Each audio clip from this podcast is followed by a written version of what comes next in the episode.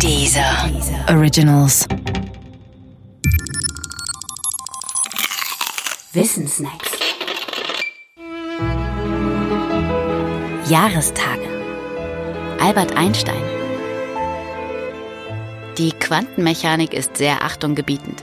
Aber eine innere Stimme sagt mir, dass das noch nicht der wahre Jakob ist.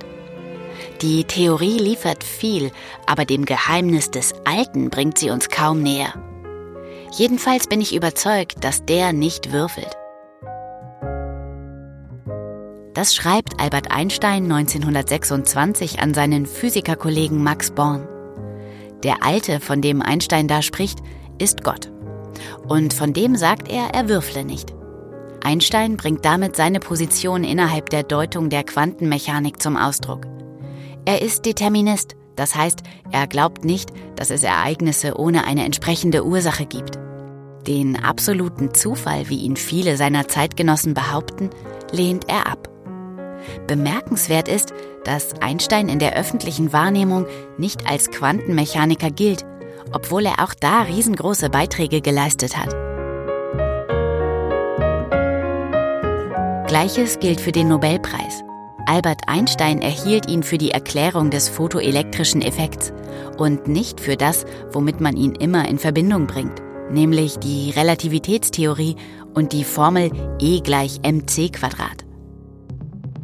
Die Relativitätstheorie ist und bleibt Einsteins Glanzstück. Der Grund? Sie ersetzte nicht einfach eine schlechtere Vorgängertheorie, sondern stieß gleich ein ganzes Weltbild vom Thron. Das Weltbild der klassischen Physik. Genau genommen war es aber gar nicht die eine Relativitätstheorie, sondern die zwei Relativitätstheorien, die spezielle und die allgemeine.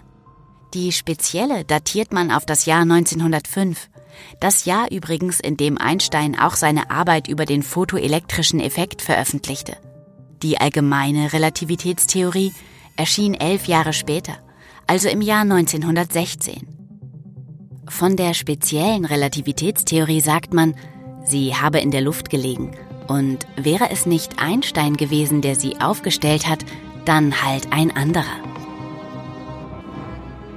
Von der allgemeinen Relativitätstheorie heißt es aber, sie sei ein reines Einstein-Produkt und vor allem seinem Verallgemeinerungsfable geschuldet. Ohne Einstein gäbe es keine umfassende Gravitationstheorie, jedenfalls nicht 1916. Doch wie gesagt, dafür hat er den Nobelpreis nicht bekommen. Wohl dem, der so viele krasse Sachen drauf hat. Heute ist Albert Einsteins Jahrestag denn sein Geburtstag ist der 14. März 1879.